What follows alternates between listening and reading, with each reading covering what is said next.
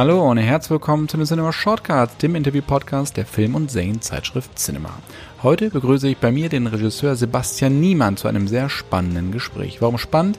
Sebastian erklärt ausführlich, wie ein Film entsteht, welche Einflüsse das Horrorgenre auf seine Filme hat, wie es war, vor einiger Zeit mit Bud Spencer drehen zu dürfen und welche technischen Herausforderungen und Möglichkeiten ihn bei seinem neuen Film Huibu und das Hexenschloss erwartet haben.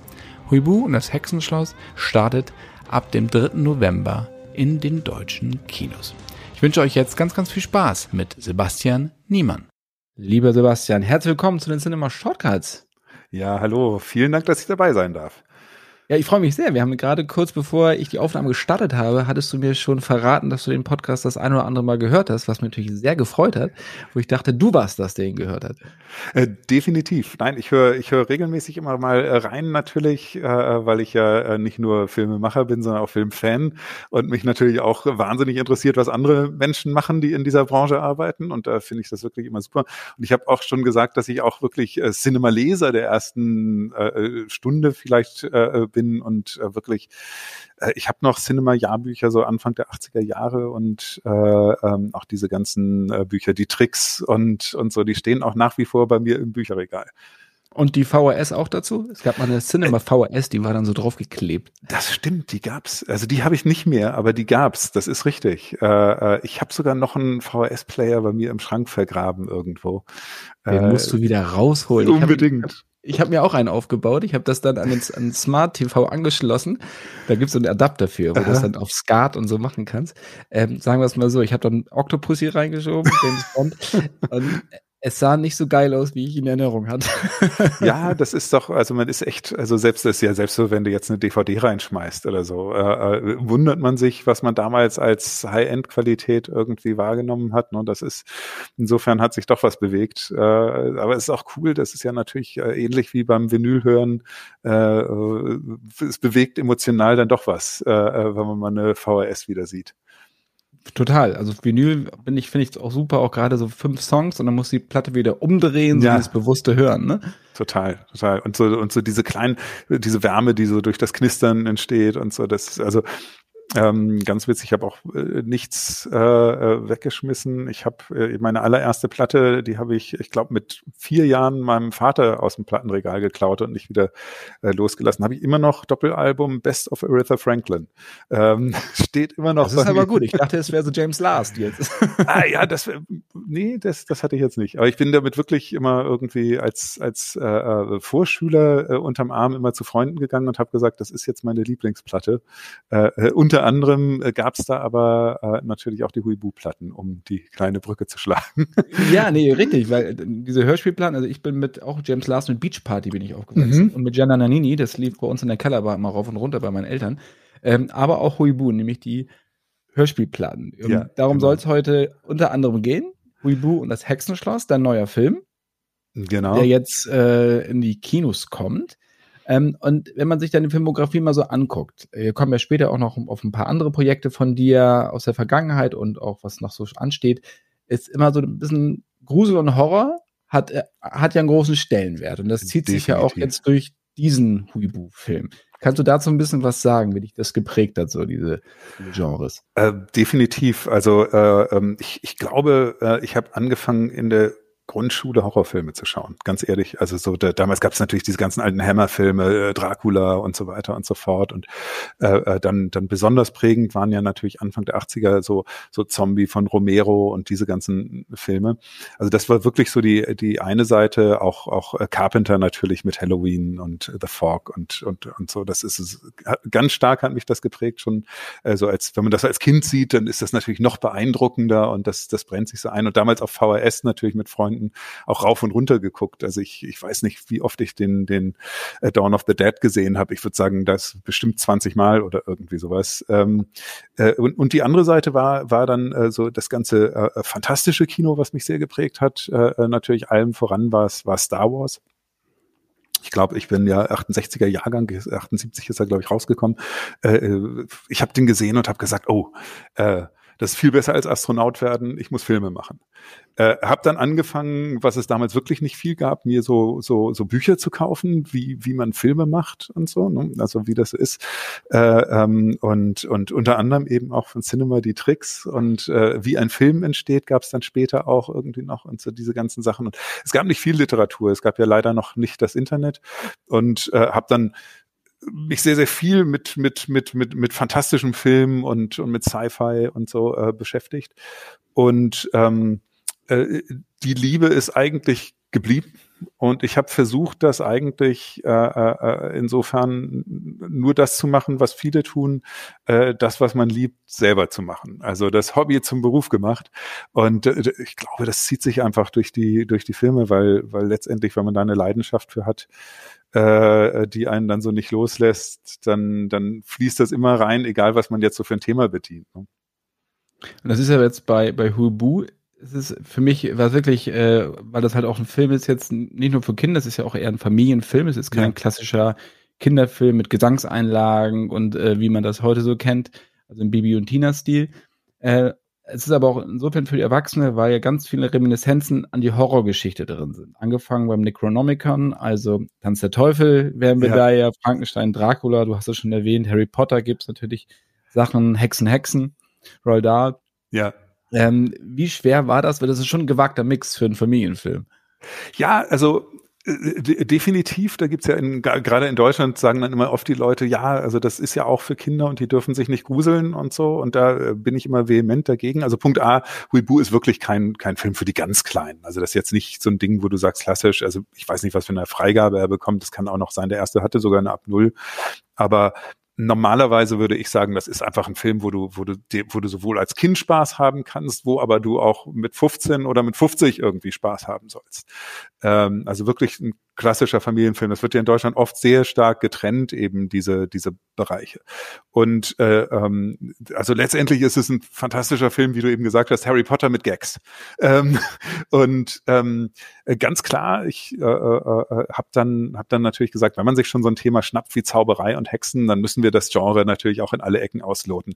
Äh, ich habe damals, also äh, äh, auch, äh, war natürlich ein riesen Evil Dead Fan und über Evil Dead bin ich zu H.P. Lovecraft gekommen, dem Erfinder des Necronomicons, äh, äh, sozusagen, was ja im Prinzip jetzt schon so Popkultur-Ding ist, äh, äh, äh, das und und ähm, äh, und habe dann versucht eigentlich dieses ganze diesen Spaß am Genre, ich würde es jetzt gar nicht mal Know-how nennen, weil, weil ich bin jetzt kein, kein ausgewiesener Experte eben in, in, der, in der fantastischen Literatur oder so, aber der Spaß, den ich am Genre hatte und an, habe ich versucht äh, reinzubringen in, in, in, auf den verschiedenen Ebenen, dass Leute, die eben ähm, die gerne Horrorfilme schauen, aber die auch gerne Comedy schauen, dass die so alle auf ihre Kosten kommen. Und gleichzeitig ist ja das Tolle am Horrorgenre, dass es im Horrorgenre immer auch sehr viel um Psychologie geht und um, um Katharsis und um, um, um ganz klassische Filmthemen. Äh, und darum geht's natürlich im Familienfilm auch. Also ich, ich sage jetzt mal bei Huibu äh, und das Hexenschloss ist es ja wirklich so, dass es darum geht, dass das Huibu zu sich selber finden muss äh, äh, weil er ist einfach kein gruseliges Gespenst und kapiert's nicht. Also er ist halt lustig ähm, und und äh, äh, will es einfach nicht wahrhaben und er äh, wird verführt deshalb vom Necronomicon und deshalb funktioniert auch die Freundschaft zu Julius nicht und so und äh, das sind natürlich eigentlich auch klassisch Themen, die immer wieder im Horrorfilm auftauchen. Äh, äh, Personen, die jemand anders sein wollen, die bestimmte Dinge an sich nicht akzeptieren wollen, die deshalb den Pakt mit dem Teufel eingehen äh, äh und so. Und das hat sich sehr, sehr angeboten in dem Fall, da einfach die großen Brücken zu schlagen. Du hast ja auch einen handfesten Horrorfilm gedreht mit Seven Days to Live 2000. Ja. Ähm, einer deiner allerersten Filme, gleich internationale Geschichte, sehr, also sehr klein, sehr low budget, sieht aber nicht danach aus. Danke. So viel erstmal dazu. Für alle, die ihn noch nicht gesehen haben, schaut euch den wirklich mal an. Den könnt ihr euch auf DVD äh, angucken. Ich weiß gar nicht, ob er irgendwo im Stream abrufbar ist. Ja, bei Amazon gibt's den, glaube ich super. Also da auf jeden Fall schaut euch das mal an. Das ist, ähm, geht schon ziemlich unter die Haut, ist so ganz gut fies. Ähm, was mit Familien zu tun hat, ist ja immer für mich auch immer so eine Geschichte, wahrscheinlich, weil es mich so selber auch kriegt in meiner, in meinem privaten, äh, komme ich nicht immer ganz gut klar drauf. Ähm, wie kam es damals dazu, Seven Days to Live? Ja, Seven Days to Live war eigentlich, äh, ist so entstanden, das war mein erster Kinofilm ähm, ich hatte gerade äh, äh, auch für die äh, damals nicht Redpack, sondern Indigo hieß damals die Firma auch, aber Christian Becker als Produzent äh, hatte ich gerade äh, für Pro7 einen, einen Mystery-Horror-Thriller gedreht, äh, Das Beaconbrennen. Äh, und wir haben den in Holland gedreht damals und ich, ich weiß noch, ich, Christian rief mich irgendwie an und hatte die ersten Muster gesehen zu Das Beaconbrennen.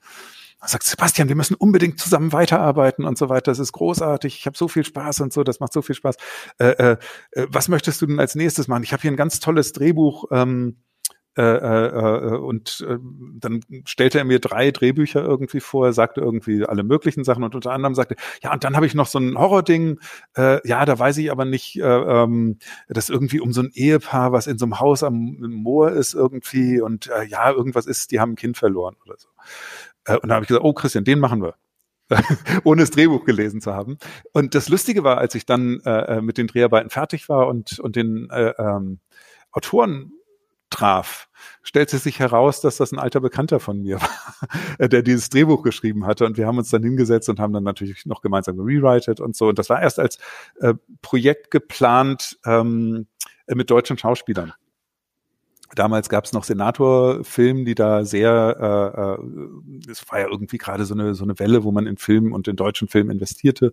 Und äh, äh, damals der Hanno Huth hatte damals gesagt, oh ja, wir, wir machen gemeinsam diesen Film. Und wir konnten uns interessanterweise nicht auf den Cast einigen. Äh, äh, es gab dann immer Vorschläge und so vom, vom Verleih und die haben mir dann nicht gefallen ah, und so weiter. Und dann saßen wir beim Abendessen, Christian Becker, äh, Hanno Huth und ich glaube noch jemand, ich weiß nicht, ob es der Alfred war. Wir saßen zusammen und haben, und dann kam ich auf so eine Schnapsidee. Ich habe gesagt, sag mal Leute, Horror ist doch eigentlich ein internationales Genre. Und ähm, wollen wir nicht, äh, äh, wollen wir nicht einfach sagen, äh, dass wenn wir uns jetzt in den nächsten paar Tagen nicht einigen auf den Cast, dann, dann suchen wir uns einen schönen britischen oder Cast und das passt doch äh, total auf dieses, auf dieses äh, äh Projekt. Und da waren alle ganz begeistert und dann haben wir mit der Suche angefangen, haben damals dann äh, Amanda Plummer, äh, die damals durch Pulp Fiction ja sehr, äh, äh sehr angesagt war, irgendwie casten können und Sean Pertwee, der ähm, äh, äh, der damals in Event Horizon äh, eine der Hauptrollen gespielt hatte und jetzt äh, in den letzten Jahren bekannt war als äh, Alfred, als Butler von Batman in Gotham. Ähm, und Sean Chapman hatten wir auch dabei, der in Hellraiser, damals im ersten Hellraiser, den ähm, die Hauptrolle gespielt hat. Und haben dann eine tolle Besetzung zusammenbekommen. Und das war ein super intensiver Dreh natürlich, weil wir haben auch in, in Prag äh, äh Studiosets aufgebaut, größtenteils, und auch dieses Außenset und haben sehr äh, äh, in so einem Confined Space äh, sehr Schauspiel orientierte Szenen natürlich, weil es letztendlich war der Film Horror, Drama, so in Richtung Shining ging das Prinzip und das war so das ganze Konzept. Naja, äh, lange Antwort auf eine kurze Frage. Nein, schön. Und Event Horizon, muss ich auch dazu sagen, ein sehr unterschätzter Film. Total. Ähm, für mich auch der beste von, von Anderson, äh, der sonst Resident Evil und äh, ja, ja. Death Race und was ich was gemacht hat. Ähm, aber ich weiß gar nicht, ob da nochmal ein Director's Cut kommt. Er sagt ja immer, es gibt keinen oder man weiß es nicht so ganz genau. Aber der, der da auch mhm. da ist, den es gibt, der lohnt sich auf jeden Fall. Genau, dann Seven Days to Live. 2006 kam dann Huibu. Ähm, da habt ihr 2005 angefangen. Genau.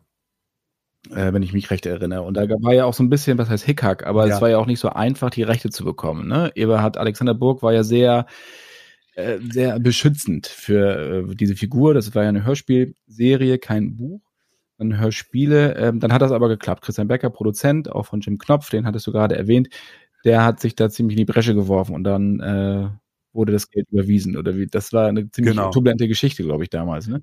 Das war eine super turbulente Geschichte. Es war wirklich ähm, so, dass, dass ähm, Ebert Alexander Burg, der Schöpfer von Huibu sozusagen, also von diesen ähm, Hörspielen, den ursprünglichen Hörspielen, ähm, äh, hat über Jahre mit diversen Produzenten über die Rechte verhandelt. Und unter anderem auch, wie er mir erzählte, mit Hans Klarin, der immer äh, daraus einen Film machen wollte. Er hat ja im ersten Teil Huibu dann ja auch noch mitgespielt äh, und, und Hans sagte mir irgendwie, ja, ich habe da so lange dran gekämpft, aber irgendwie da rückt die Rechte nicht raus und ich weiß nicht, ich weiß gar nicht, ob er die überhaupt verkaufen möchte und so weiter und so fort. Ähm, und ähm, aber wir wollten das unbedingt machen. Wir hatten ein Drehbuch schon entwickelt, gemeinsam mit dem Dirk Ahner äh, habe ich das geschrieben. Äh, Christian war wirklich hart dran an Ewald Alexander Burg und den Rechten. Und es äh, äh, ging und ging äh, auf der Verhandlungsseite nicht voran, während wir schon in Prag Sets stehen hatten für ein Heidengeld und, und äh, einen riesen Cast zusammen hatten. Alles war eigentlich, stand schon, nur diese Rechte waren eben noch nicht da. Und ähm, äh, dann hieß es irgendwann, äh, ja, Dirk und ich sollen doch mal zu dem Ewald Alexander Burg nach Berlin fahren und äh, ihn mal besuchen, weil er hat irgendwelche Anmerkungen zum Drehbuch. Und äh, ja, das war dann auch, ähm, ich glaube, es war ein heißer Sommertag. Wir fuhren da irgendwie hin nach Berlin und sagten, ja gut, wenn er Drehbuchanmerkungen hat, äh, toll, treffe ich einen der Helden meiner Kindheit, äh, äh, den Schöpfer von Huibu. Und äh, äh, klar, natürlich müssen wir uns anhören, was der zu sagen hat. Und das bauen wir natürlich irgendwie ein. Und wir saßen dann da auf seiner Ledercouch, es war schweineheiß und er sagte mir dann irgendwie, ja, Herr Niemann, also erst hatte ich keine Lust. Aber dann hat ein Freund mir gesagt, das ist ein gutes Drehbuch. Und deshalb sitzen wir jetzt hier. Ähm, und dann fing er an und sagte, ja, also er wird noch einen Dialog irgendwie ändern und so. Und dann, dann holte er so seine äh, alten Manuskripte raus und fing an, dem Dirk irgendwie was in den Computer zu dik diktieren. Und das Ganze am Abend waren wir noch nicht fertig irgendwie. Und äh, er sagte, ja, können Sie nicht morgen auch nochmal kommen? Wir, okay, äh, buchen uns ein Hotelzimmer, bleiben in Berlin. Äh, ich musste eigentlich schon längst in Prag sein. Und das Ganze zog sich, glaube ich, über vier oder fünf Tage oder irgendwie sowas. Ähm, am Ende endet es dann äh, damit, dass er irgendwie wieder einen Vertrag bekam von Christian und ich kannte den Vertrag und es war ein toller Vertrag. Also es war wirklich, also der äh, äh, Christian, der selber ein ganz großer Huibu-Fan ist, der hat so dafür gekämpft, äh, äh, dass wir endlich diese Rechte bekommen und dann einen tollen Film draus machen können.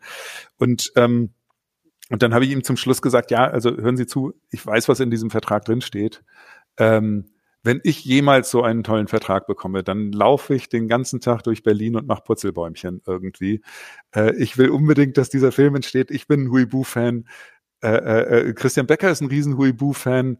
Äh, Bully ist ein riesen Huibu-Fan. Wir werden uns gut um diese Marke kümmern und so weiter. Aber bitte unterschreiben Sie diesen Vertrag. er ist wirklich, wirklich toll. Ähm, hat er dann auch gemacht irgendwann äh, also nicht in diesem Moment natürlich. Äh, äh, und dann hat er äh, richtig viel Geld im, im, im Koffer. Ich glaube, das wurde sogar schon offiziell äh, gesagt. Deshalb darf ich das sagen. Ich glaube, der hat eine Million oder so in Cash hat er in, in den Koffer gezählt bekommen. Äh, ne, natürlich eine horrende Summe, die man sonst normalerweise nie bekommt. Aber das war halt damals sehr gehypt, das ganze äh, Thema. Ähm, traurigerweise ist dann eben halt Alexander Burg irgendwie eine Woche oder zwei später verstorben und äh, äh, dann die sehr äh, rührende wirklich der, der, der, das Ende der Geschichte ist, dass er dieses Geld dann im Kinderheim in Wilmersdorf vermacht hat, weil er gesagt hat, äh, er hat das äh, Geld von den Kindern bekommen und will es ihnen zurückgeben. Und das fand ich dann natürlich auch toll und war, äh, abgesehen davon, dass es natürlich super traurig war, dass er verstorben ist, natürlich eine großartige Geste. Und dann konntet ihr endlich äh, in Prag dann loslegen. Oder warst du schon in Prag? Ja. Oder war der, wurde der Vertrag erst da unterschrieben? Oder? Ja, nee, nee, äh, das, das, das war so, wir, wir sind ständig hin und her gefahren natürlich, weil wir in, in München noch gecastet haben und in Berlin und in Prag schon gebaut haben, äh, ständig auf der Straße. Aber äh, gut, es ist eben aufregend beim Film. Verrückt. Ein gutes Wabonspiel. Hätte ja auch alles noch abgeblasen werden können. Ja, also wir, man muss dazu sagen, wir haben, äh, es gab eine rechtefreie Fassung. Also äh, wir haben, also äh, Dirk und ich haben aus Sicherheitsgründen, das mussten wir an dem Punkt auch machen natürlich, weil, weil sonst hätte man dieses Geld nicht ausgeben können. Wir haben eine Drehbuchfassung gehabt, die, die ähm, äh, auch eine Gespenstergeschichte war, äh, äh, auch in diese große Richtung ging, aber äh, keine, keine rechtliche Schnittmenge hatte sozusagen mit Huibu. Das war so der, der absolute Notfallschirm wäre das gewesen. Da hätten wir halt ein äh, äh, äh, hieß, glaube ich, Schreckbert der Stolpergeist. ähm, Schreckbert. äh, ja, ich weiß nicht, ich hatte einen Kumpel in der Schule, der Schreckbert hieß. Okay. Ähm, äh, oh, es war so sein Spitzname. Äh, und äh, ja, also das war einfach ein Notanker, einfach, wo wir gesagt haben, hey, wir machen sonst eine, eine lustige Comedy mit einem, äh, Gespenst. Ähm, äh, aber das war natürlich, keiner wollte das. Ne? Also ähm, aber ganz klar, da wurde ja irre viel Geld ausgegeben, wären ja alle pleite gewesen, wenn, wenn man da keinen Film hätte produzieren können. Ne? Das, das Und wie war die, wie die Entscheidung? Weil wenn wir die alten Illustrationen uns angucken von den ähm, Hörspielplatten, das ist mhm. ja eher John Sinclair-Style. Also es ist ja schon ziemlich gruselig. Ja, ja. Also diese, diese Skelettgeschichte und so, also wie man sich wirklich ein Schlossgespenst vorstellt oder damals vorgestellt hat. Ähm, das war in deinem Film, hat das damit ja nichts mit zu tun gehabt, also wie Hubu aussah. Hubu sah aus wie, ein, wie der Ritter Balduin. Was war das für eine Entscheidung, also dass du das nicht als Skelett machen wolltest? Ja, das hat sich dann eigentlich inhaltlich ergeben. Also das war äh, letztendlich, ich hatte, ich habe selber angefangen auch als Concept Artist und hatte, während wir das Drehbuch geschrieben haben, auch auch schon äh, Entwürfe gezeichnet, die in die Richtung eher der der Hörspielcover gingen. Ähm, und wir waren damals aber in der Drehbuchentwicklung und haben dann ähm, dann kam Bully an Bord, äh, äh, äh, der so sehr begeistert war eigentlich schon von dem ganzen Konzept und äh, Dirk und ich haben an dem Drehbuch weitergearbeitet und haben dann versucht, so ein bisschen die Essenz der Hörspiele rauszufinden er war auch nicht auf allen Hörspielcovern, muss man dazu sagen, Skelett. Es gab auch ganz viele, wo er so war wie so ein Laken mit so Schatten in den Augen und so. Also es gab auch da unterschiedliche Designs bei Europa äh, damals von diesen Covern. Das war, jetzt waren nur die ersten im Prinzip, wo er da so durchgehend ein Skelett war. Aber ähm, und dann letztendlich war es, war es dann so, dass wir festgestellt haben im, Dreh, im Drehbuch, äh, weil wir haben immer wieder diese Hörspiele gehört und haben versucht, so rauszufinden, was die Essenz. Und das war auch in den Hörspielen eigentlich immer so, dass Uibu ein liebenswerter Tollpatsch war. Äh, der, der immer wieder auf die Nase fiel mit seinen Spukversuchen und dem Versuch eben König Julius zu erschrecken und so weiter und so fort. Und dann äh, ähm, wurde immer wichtiger natürlich, weil, weil die Hörspiele waren so, natürlich, das waren immer so zehn Minuten Episoden und dann äh, wollte Julius erschrecken und hat seinen Kopf geworfen, der landete in der Blaubeersuppe und so weiter und so fort. Ne? Und dann haben wir festgestellt, na ja, wenn wir jetzt einen Film erzählen und wir einen Bogen erzählen müssen plötzlich über 90 Minuten, dann reicht uns das nicht, diese Episoden einfach so nachzuerzählen. Das haben wir natürlich auch erst versucht. Ähm, wir müssen also bei den Figuren ein bisschen mehr in die Tiefe gehen. Wir müssen rausfinden, okay, warum ist Huibu, so wie er ist. Also äh, und haben rausgefunden, okay, der der ist halt äh, Ritter Balduin war halt ein Halunke, auch das wissen wir aus den Hörspielen und der hat beim Kartenspiel betrogen und so weiter. Müssen wir erstmal einen Halunken kreieren sozusagen und der ist ist halt Bully. Und dann haben wir gesagt, ja, und wir müssen jetzt aus diesem Halunken Gespenst machen, was ein Problem hat. Und das Problem ist eben, dass er nicht gruselig ist äh, ein Skelett, was spricht im Film, anders als auf dem Plattencover, wo man sich das einmal nur kurz anguckt oder so, dem zu glauben, dass er nicht gruselig ist, weil wenn du so einen sprechenden Totenkopf oder so hast, dann das ist visuell schwierig, dass das, das, das, das ihn, ihn dann nicht gruselig zu machen. Und dann haben wir halt festgestellt, nee, und wir brauchen auch ganz viele Dinge, brauchten wir auch in der Geschichte, die wir auch aus den Hörspielen entlehnt haben. Wir haben versucht, diese Hörspielwelt zu einer neuen Geschichte zu machen. Äh, zum Beispiel, dass er Ritter Adula betrogen hat, äh, der sich an ihm rächen will. Das heißt also, Ritter Adula muss ihn auch überhaupt erst wiedererkennen. Also visuell überhaupt, der muss feststellen, ah, okay, das war der Ritter, der mich damals betrogen hat. Und so. Und so hat sich das äh, gab es da im Prinzip so eine Evolution, die, die eher aus dem Inhalt kam und aus ganz vielen so logischen Überlegungen, storylogischen Überlegungen, die sich bei, bei so Hörspielen, die eher so episodisch sind, gar nicht so stellen wie bei einem, bei einem größeren Filmhandlungsbogen sozusagen. Und so hat sich das Ganze ergeben. Das war jetzt gar nicht, weil ich, ich habe die Kritiken auch wahrgenommen natürlich, äh, weil ich bin auch äh, großer Fan von diesen Hörspielen und da gab es immer Kritiken, oh, der sieht ja gar nicht so aus wie äh, äh früher eben, der war ja immer ein Skelett. Hätte ich jetzt auch im ersten Augenblick gedacht, ganz klar, ähm, wenn ich jetzt den Film nicht gemacht hätte. Das ist, war jetzt aber anders, als man vermuten möchte, jetzt keine irgendwie kommerzielle Entscheidung oder so, sondern das hat sich aus dem Inhalt raus ergeben. Wir wollten einfach eine Logik in die Story und in die Figuren reinbringen und so hat sich das entwickelt. Teil 1 äh, hat ja knapp zwei Millionen Besucher damals gehabt. Ja, sogar ein bisschen drüber, ja. Sogar noch ein bisschen drüber. Ähm, Teil 2, da habe ich auch mit Pulli schon drüber gesprochen, war ja eigentlich auch schon für 2008 angekündigt. Ne? Drehbuch hattet ihr schon geschrieben, sollte nach Ägypten gehen, es äh, sollte wahrscheinlich um Mumien und dergleichen gehen. Warum hat es jetzt so lange gedauert? War das Drehbuch, hat euch das nicht so richtig zugesagt? Kamen andere Projekte dazwischen? Äh, beides, beides. Also es war, wir haben sehr, sehr viele Drehbücher entwickelt, um ähm, äh, in der Zwischenzeit äh, um, um Huibu und seine Freunde. Ähm, es war so, wir hatten da in, im Zuge dessen, dass wir äh, äh, natürlich einen großen Erfolg hatten mit dem mit dem Teil, hatten wir parallel auch schon eine zweite Story entwickelt. Ich mag auch die Grundstory auch noch sehr gerne, das was was Bully äh, da schon erzählt hat.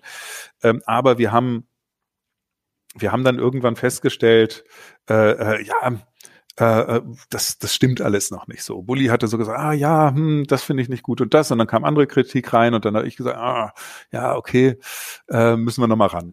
Und ähm, da ist irgendwie das, dieses erste Buch, das ist dann so ein bisschen im Sande verlaufen, weil wir das Gefühl hatten, ja, da wird irgendwie kein, kein Schuh draus. Und dann äh, hat auch die, der, der Christian hat dann verschiedene äh, äh, Anläufe gemacht, das zu entwickeln auch mit anderen Autoren, weil ich dann zwischenzeitlich einfach andere Projekte hatte und an anderen Filmen gearbeitet habe.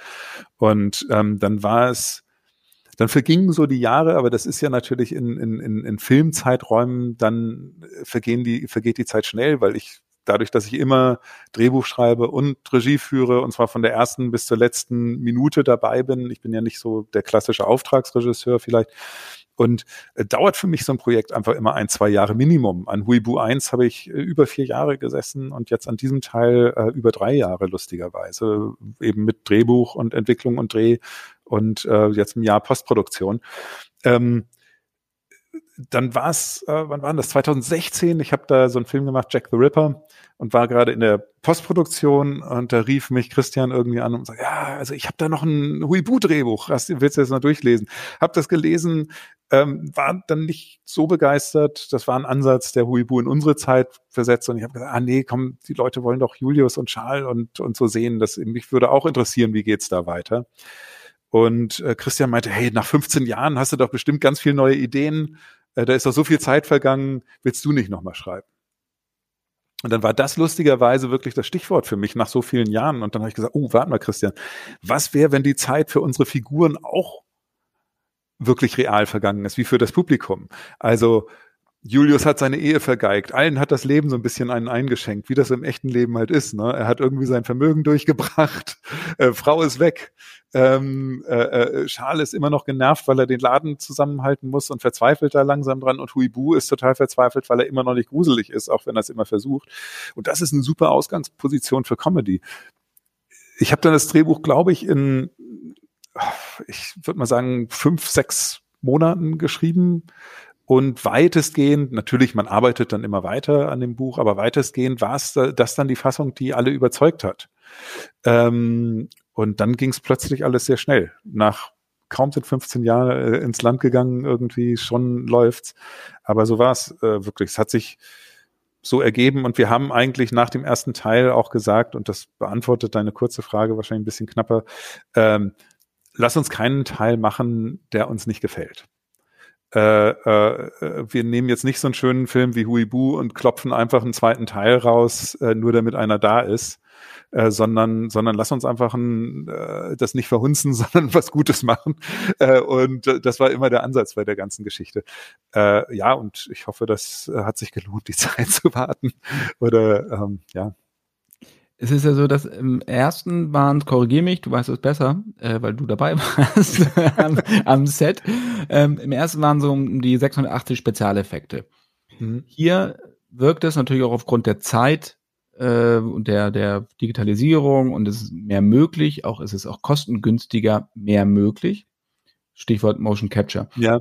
Äh, wie ist das Verhältnis hier zwischen Realszenen, Special Effects, Special Effects auch, die man nicht sieht, das heißt Erweiterung der Realität ja. mit Hintergründen und sowas. Kannst du da ein bisschen was zu Ja, also diesmal sind natürlich deutlich mehr Visual Effects. Ich glaube, wir haben 732 Visual Effects, äh, alle von der Macke Vision ganz toll gemacht, wirklich. Ähm, wir haben einen weiteren CG-Charakter, nämlich das Necronomicon. Äh, äh, liebe ich, gespielt und gesprochen von Manu Dubowski, der übrigens die Stimme von Lucifer ist alter Freund. Ich habe bei ihm, äh, ich kenne ihn schon ganz, ganz lange, äh, aber ich dachte mir immer, das ist seine Rolle. Äh, der er hat beim Jesus-Video hat er auch mitgespielt.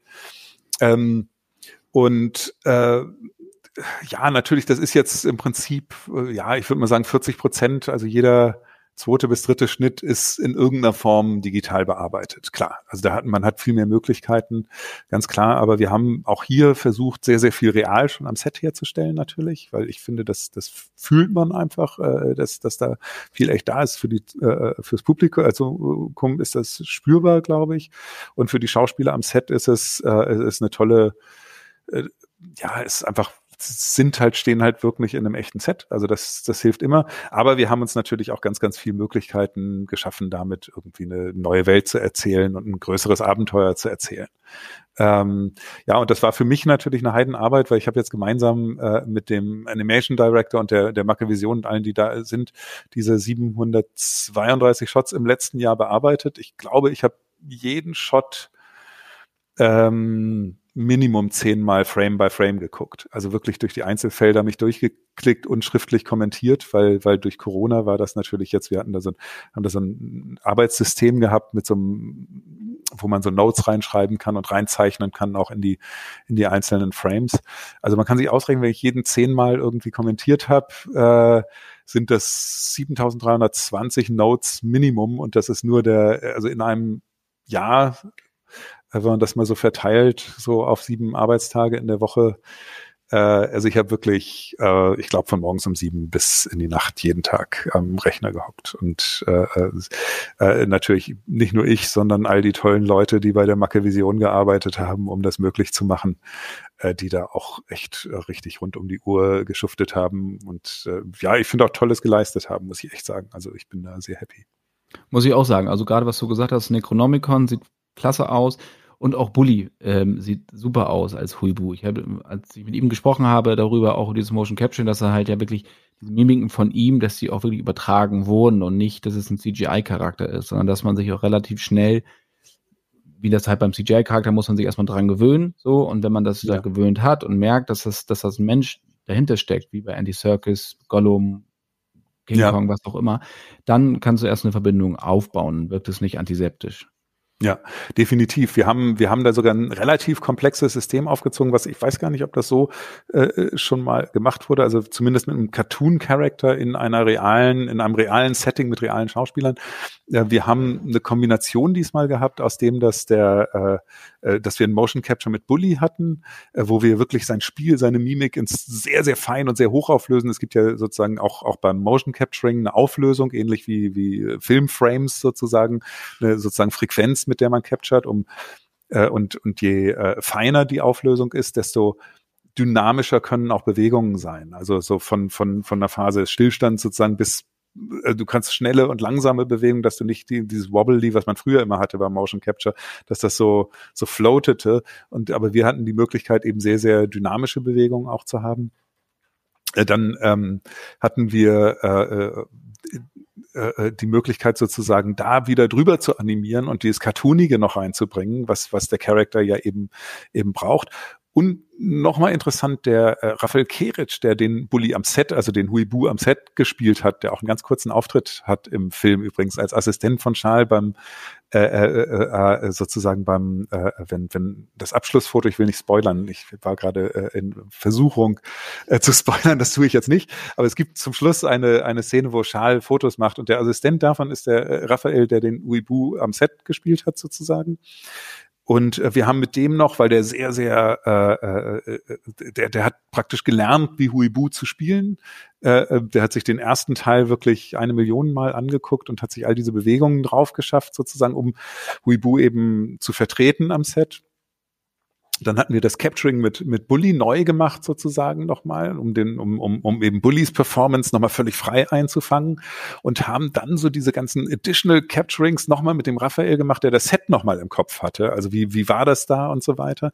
Und wir hatten wirklich die Möglichkeit, äh, Bullys Spiel zu, zu, zu, zu ver verschmelzen sozusagen mit dem äh, Body Capturing vom Raphael und dann nochmal mit Hand drüber zu animieren. Also wir haben dann relativ komplexen Weg gewählt sozusagen, um zu einem Ergebnis zu kommen, was, wo wir versucht haben, den idealen Spagat zwischen Cartoony und echt und menschlich und integriert in den Cast zu finden sozusagen. War das für dich eine große Herausforderung, jetzt mit Motion Capturing zum, zum ersten Mal zusammenzuarbeiten? Und mir hat das Spaß gemacht. Also ich, äh, ich, ich, ich liebe Visual Effects. Äh, wie gesagt, äh, Cinema, die Tricks. Ähm, also, also ich, ich habe das immer verfolgt und ich hatte auch bei jedem Film immer viel Visual Effects drin und mir macht das auch richtig Spaß. Also ich habe wirklich alles von, von Traveling Mats und klassischen Bluescreens bis, bis heute mit digitalen Tricks alles irgendwie gefressen und mag das einfach gerne. Und ähm, insofern war das für mich, sind das eigentlich ja nur Tools, um eine Welt zu erzählen.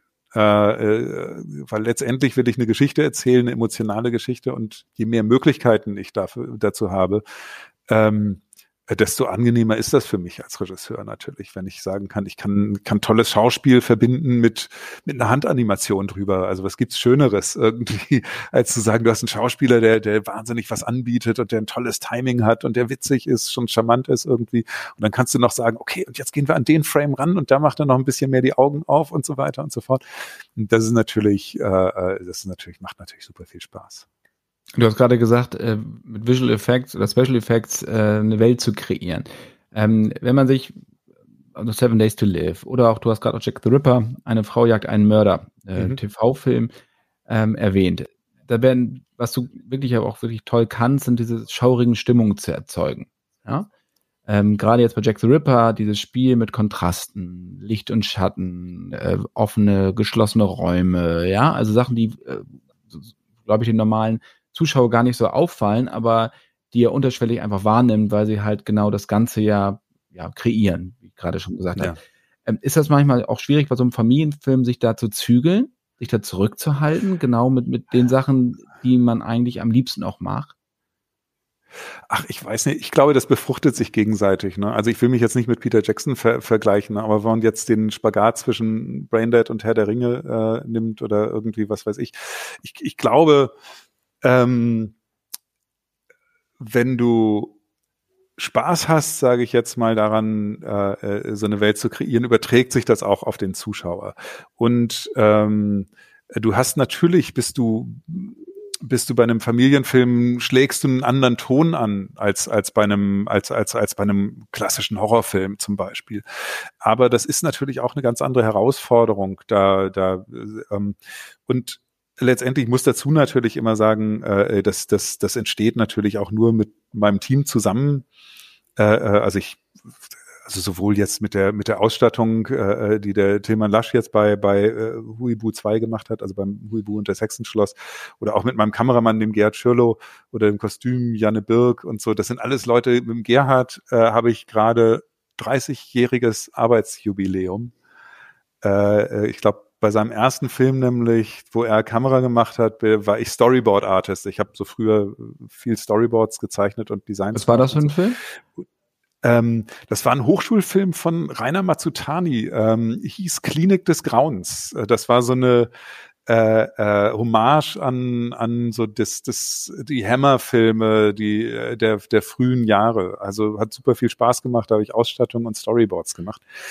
Ähm, ich, ich glaube, ähm, für mich persönlich liegt der Reiz auch so ein bisschen in der Abwechslung drin. Ich, ich habe zwar äh, sowohl jetzt irgendwie äh, äh, Family Entertainment gemacht, als auch Horrorfilm, als Abenteuer, aber letztendlich gibt's da ja immer diese gewissen Schnittmengen und ähm, das, was du brauchst, um eine bestimmte äh, Stimmung zu erzeugen in einem Film, ist natürlich eine, eine sehr genaue Planung äh, des einzelnen Bildes. Und das ist eigentlich bei all diesen Genres gleich. Also, dass ich, wir fangen zum Beispiel, ich fange immer an damit, auch ein Farbkonzept für den Film zu machen. Äh, das, das gilt dann, also das, das macht man richtig ganz klassisch, wirklich mit, äh, mit Pantone und man sagt meinetwegen, okay, wenn wir ausgehen von einem schwarz-weißen Bild, wir nehmen Brauntöne mit rein, dann geben wir meinetwegen Rottöne bis zu einem gewissen, bis zu einer gewissen Helligkeit und dies und das und so. Das gilt dann fürs Kostüm und für die Ausstattung und so weiter. Und dann bespricht man die Nuancen und welches, welche Atmosphäre man kreiert kreieren will.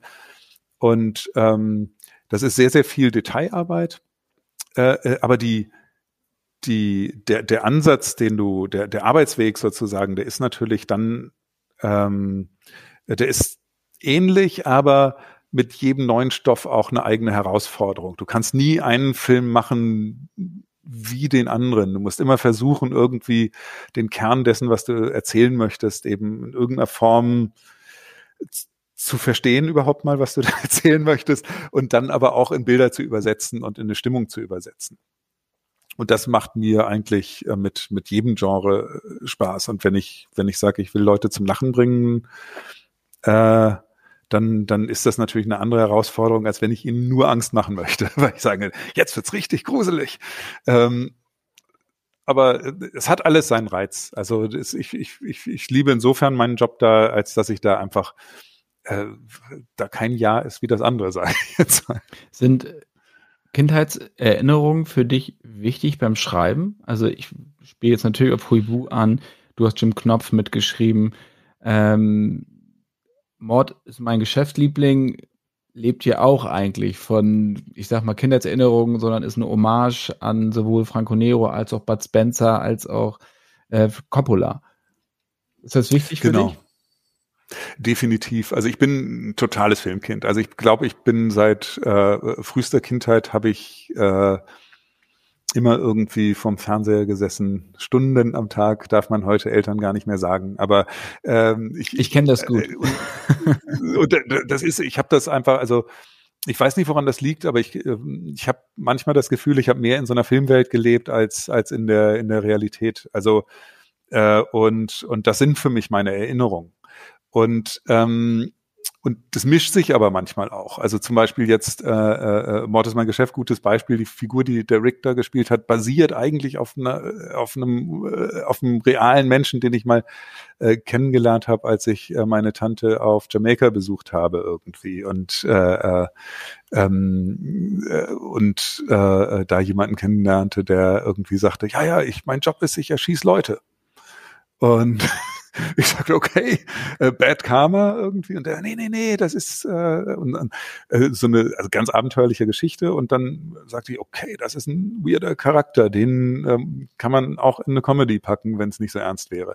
Und Jahre später ist dann, war der die Inspiration eben in dieser Mischung mit diesen Filmklassikern. Ähm, äh, ganz klar, man schöpft natürlich immer sehr, sehr stark aus seinen, aus seinen Erinnerungen. Und das ist bei mir so eine ganz komische Mischung, äh, wo, wo Film und Realität äh, verschwimmen. Das ist wahrscheinlich bei allen Filmfans so. Die, die, äh, wenn ich mich mit Freunden unterhalte, die ähnlich ticken wie ich, ist es oft so, äh, weißt du noch, und dann kommt äh, nicht irgendwie eine Geschichte, die man real erlebt hat, sondern weißt du noch damals und so Dawn of the Dead oder äh, Escape from New York. Ähm, Der große Blonde mit dem schwarzen Schuh. genau. Äh, äh, oder ähm, ja, äh, äh, also irgendwie äh, das Krokodil und sein Nilpferd. Ähm, äh, ja, also das, das ist, glaube ich, ähm, äh, die Grenze zu ziehen, äh, ich, ich kann mir auch vorstellen, dass wenn man, wenn man so ein Gehirn untersucht, so rein physiologisch oder äh, äh, gibt es da wahrscheinlich zwischen Filmerinnerungen, die gespeichert sind und äh, Realerlebnissen gar nicht so eine harte Trennlinie, wie man sich das immer vorstellt. Aber jetzt musst du, jetzt hast du es gerade angeteasert mit dem Jamaika-Typen, der Leute um die Ecke bringt. Jetzt musst du die Geschichte nochmal mhm. erzählen, mhm. wie das, also das war, war ein Killer oder was? Genau, also der, der hat irgendwie fürs jamaikanische Militär gearbeitet und er erzählte, dass er Drogendealer erschießt. Und dann habe ich gesagt, so, äh, also wenn dir jemand sowas sagt, so an der Bar abends, ne, dann denk, denkt man ja erstmal, ja, klar, logisch, äh, verarschen kann ich mich selber.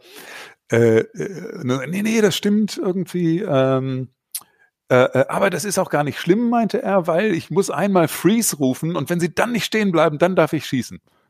Okay. Und dann darauf äh, rum. Das erzählte, ja, das erzählte er da irgendwie so flockig, äh, als ob man irgendwie äh, ähm, gerade, weiß ich nicht, übers Fußballturnier gesprochen hätte. Und ähm, äh, ja, das war natürlich äh, erstmal ein Schock, blieb aber so als Erinnerung im Gedächtnis. Und dann dachte ich mir, naja, also wenn man das äh, in, in, in der Comedy erzählt, erstens glaubt es einem keiner, äh, äh zweitens äh, kann man da bestimmt auch was Lustiges draus machen. Vielleicht ist das auch ein bisschen Verarbeitung von solchen Erinnerungen. Im Film ist Rick Cavanian spielt einen Auftragskiller äh, für, für eine genau. Mafia. Ne? Ähm, Genau. In dem Film habe ich vorhin äh, gesagt, spielen auch Franco Nero und Bud Spencer mit. Und das musst du mir jetzt natürlich genau. nochmal erzählen, äh, weil das ist mir leider nicht vergönnt geblieben, äh, Bud Spencer hier kennenzulernen. Der war ja auch der erste Preisträger des Jupiter, also unseres Leserpreises, mhm. war Bud Spencer. Das ist, deswegen erinnere ich mich natürlich noch sehr, sehr gut. Wie war es damals, als du mit dem gedreht hast? War ja. Es war super. Also Bud Spencer, also äh, der Traum eines jeden Bud Spencer-Fans ist wahr geworden und ich bin Bud Spencer-Fan immer noch. Ähm, und der ist ein richtig netter Kerl.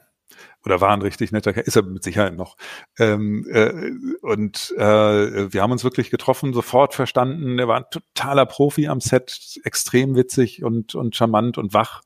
Ähm, ganz äh, frischer äh, ich sag mal, jung, jung geblieben hört sich immer so alt an. Äh, äh, eigentlich so, so im Kopf wirklich smart und knackig und hatte einen totalen Charme und Witz und hat alle am, am Set natürlich, äh, standen alle und waren verzaubert, sag, äh, äh weil, weil natürlich, ich glaube so in also ich glaube, wenn du ein paar Generationen älter nimmst als uns und bis hin zu Generationen, die deutlich jünger sind, sind, glaube ich, alle Bud Spencer-Fans in irgendeiner Form. Also zumindest äh, habe ich noch niemanden getroffen, der irgendwie sagt, nee, Bud Spencer mag ich nicht. Irgendwie. Und genauso ich mein, Kabel 1, Kabel 1 speist sich nur aus diesem Film. Das was was ja. ist ja nur Kabel 1 läuft nur Bud Spencer, oder? Zu Recht. ähm, ja, und das hat einfach super viel Spaß gemacht. Und wir haben es total gut verstanden. Er hat das geliebt, die Arbeit jetzt auch mit uns da am, am, am Set. Wir, ähm, er war natürlich jetzt, jetzt physisch schon älter, äh, äh, ganz klar. Und ähm, aber wir haben das für ihn auch so gemacht, dass er, dass er einen angenehmen Drehtag einfach auch hatte. Und, und natürlich waren alle begeistert, äh, äh mit Bud Spencer vor und hinter der Kamera zu stehen. Das war äh, ein Traum. Und Django? Franco Nero. Franco Nero war auch super. Äh, Franco Nero ist abgefahrener, sage ich jetzt mal. Der ist, der ist wirklich ein, ein wilder Vogel. Äh, aber wir haben uns super gut verstanden und der war für die Rolle halt auch total richtig. Ne? Also der, der, der, der, der hat immer noch diesen, diesen stahlharten Killerblick äh, und und das das sollte er ja auch in dem Film spielen. Also es hat richtig Spaß gemacht. Er war auch, wir haben uns auch sehr sehr gut verstanden und auch auch da Django habe ich geliebt als Kind und so. Aber ich muss sagen, was Spencer war, war natürlich ist so ein bisschen religiöser. Ne? Ähm, das ist also das ist ist schon war schon auch äh, äh, also das ich, ich glaube, das kann jeder nachvollziehen, dass das einfach äh, äh, da so ein Erlebnis war, was was was ich sicher nicht vergessen werde. Du hast 2002 hast du das Jesus-Video gedreht. Genau. Buchverfilmung, großer Quotenerfolg. Ja. Jetzt soll es weitergehen. Ähm, also es, es steht in der IMDb, wir haben lange, lange eigentlich an einem Remake gearbeitet, weil das wirklich so ein großer Erfolg war und wir gesagt haben, hey, äh, ich habe sehr, sehr viele Anfragen, also gemeinsam mit dem Christian äh, bekommen. Äh, äh, also man muss dazu sagen, die Verfilmung ist deutlich anders als der Roman und ich bin ein großer Fan von dem Roman. Äh, der ist aber viel fragmentierter, sage ich jetzt mal, weil der eben nicht so eine durchgehende Story hat, sondern doch sehr äh, von Figur zu Figur springt. War damals gab es eine Menge Gründe, uns da ein bisschen von zu lösen. Dann dann war dieser ähm, äh, Zweiteiler damals für ProSieben sehr, sehr erfolgreich. Wir haben dann äh, äh, zehn Jahre später, glaube ich, immer Anfragen bekommen, oh, können wir die Remake-Rechte kaufen und so weiter. Christian und ich haben damals immer gesagt, ach Mensch, also wenn wir das jetzt aus der Hand geben, ärgern wir uns, lass uns doch selber mal ein Remake andenken. Äh, das haben wir auch äh, schon getan. Das steht jetzt auch schon seit, seit vielen, vielen Jahren auf dem Zettel. Ähm, wir werden sehen, vielleicht wird eines Tages was draus. Äh, das ist jetzt, äh, äh, wie gesagt, es steht noch überall in den Ankündigungen und es ist auch ein Projekt, was ich liebe. Aber es gibt jetzt keinen konkreten Drehtermin oder irgendwie sowas. Also, ähm, aber Remake US, Brit? Wahrscheinlich eher US, ne?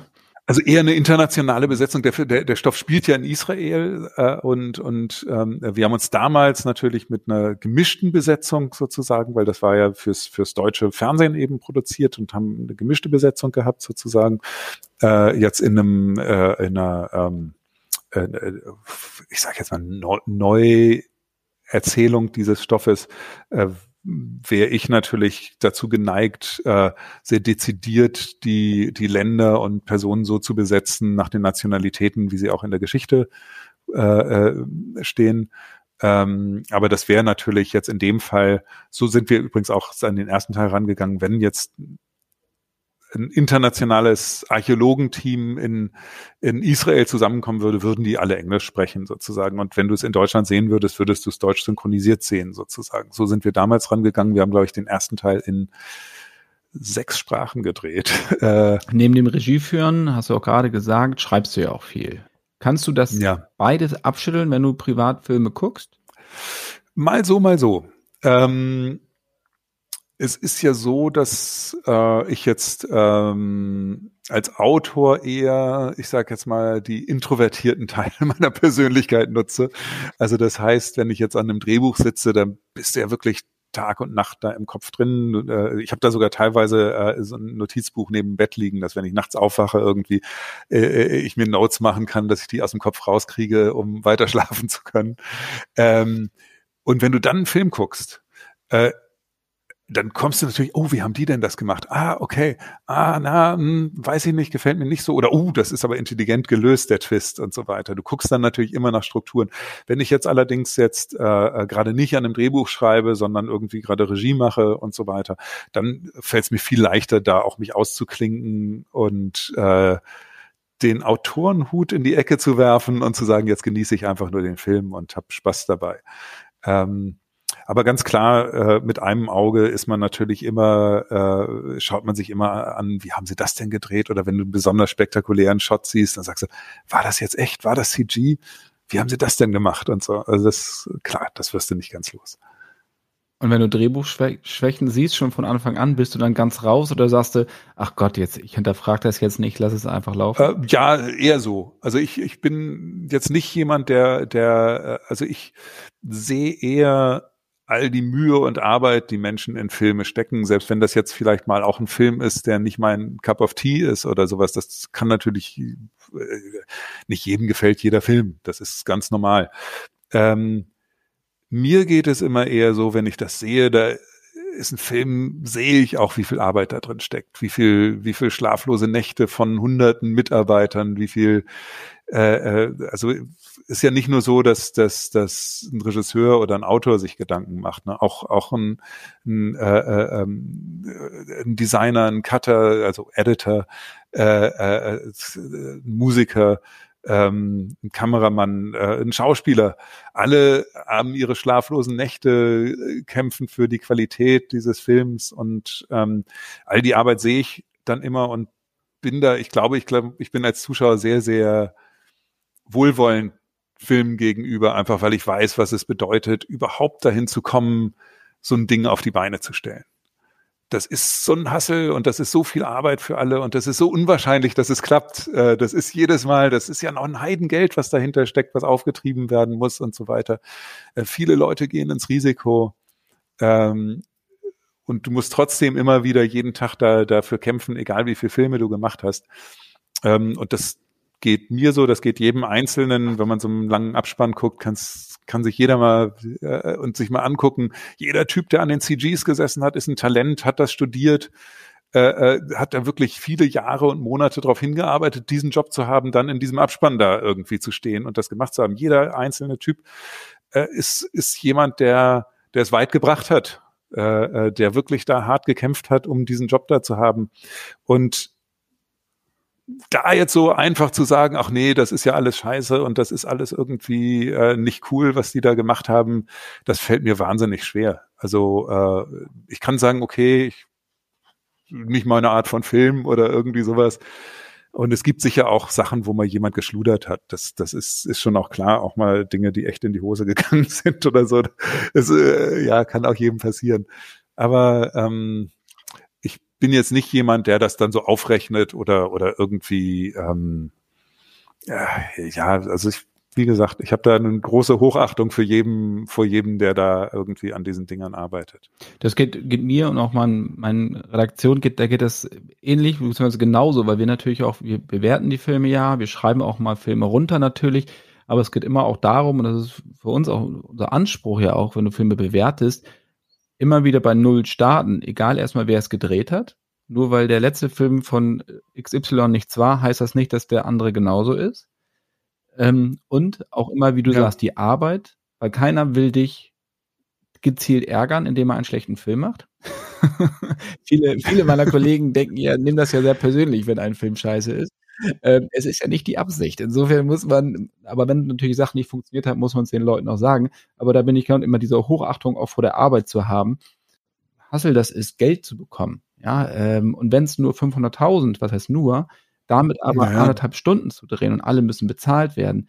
Und äh, dann werden noch nicht mal alle rechtmäßig bezahlt, weil das Geld einfach nicht da ist. finde, dass diese Hochachtung muss man auch immer haben, wenn man sich einen Film anguckt. Definitiv und, und ganz klar, also niemand dreht einen Film, um einen Kritiker oder das Publikum zu verärgern. Im Gegenteil, äh, die meisten Menschen sind sogar sehr, sehr sensibel Kritik gegenüber, weil man ist natürlich da auch, also wenn ich lese viel oder fast alles, was ich, was ich äh, zu, was zu meinen Filmen irgendwie rauskommt, was ich irgendwie in die Finger bekomme, lese ich auch, auch äh, äh User-Kommentare und sowas. Das, und wenn dann jemand schreibt, hey, finde ich voll scheiße und was denn das für ein Idiot, der den Film gedreht hat oder so, ich nehme mir das schon zu Herzen. Ne? Also das ist jetzt nicht so, äh, äh, dass das so an einem abprallt, weil man will ja die Leute nicht ärgern, man, man will ja irgendwie, dass, dass die den Spaß haben, den man ihnen machen möchte. Ne? Also ich will einfach, wenn ich einen Film mache, ich will den weder doof machen, sage ich jetzt mal, oder Leute irgendwie veralbern. Ich will, dass jemand, der da sein hart verdiente Kohle auf den Tisch legt, um mit seiner Family ins Kino zu gehen oder einen Horrorfilm zu gucken oder was weiß ich, ich will, dass der einen tollen Abend hat irgendwie und rauskommt und sagt, wow, cool, da habe ich echt Spaß gehabt, keine Geldverschwendung und so. Gelingt einem nicht immer und gefällt natürlich nicht jedem und so und man kann die Leute auch nicht dazu zwingen, die Filme gut zu finden oder so. Das funktioniert leider bis heute nicht. Ähm, aber ähm, äh, das, das sollte jedem, glaube ich, auch bewusst sein. Also äh, äh, niemand macht sowas, um das Publikum oder die Kritik zu verärgern. Ne? Also Hut ab, dass du dir das antust.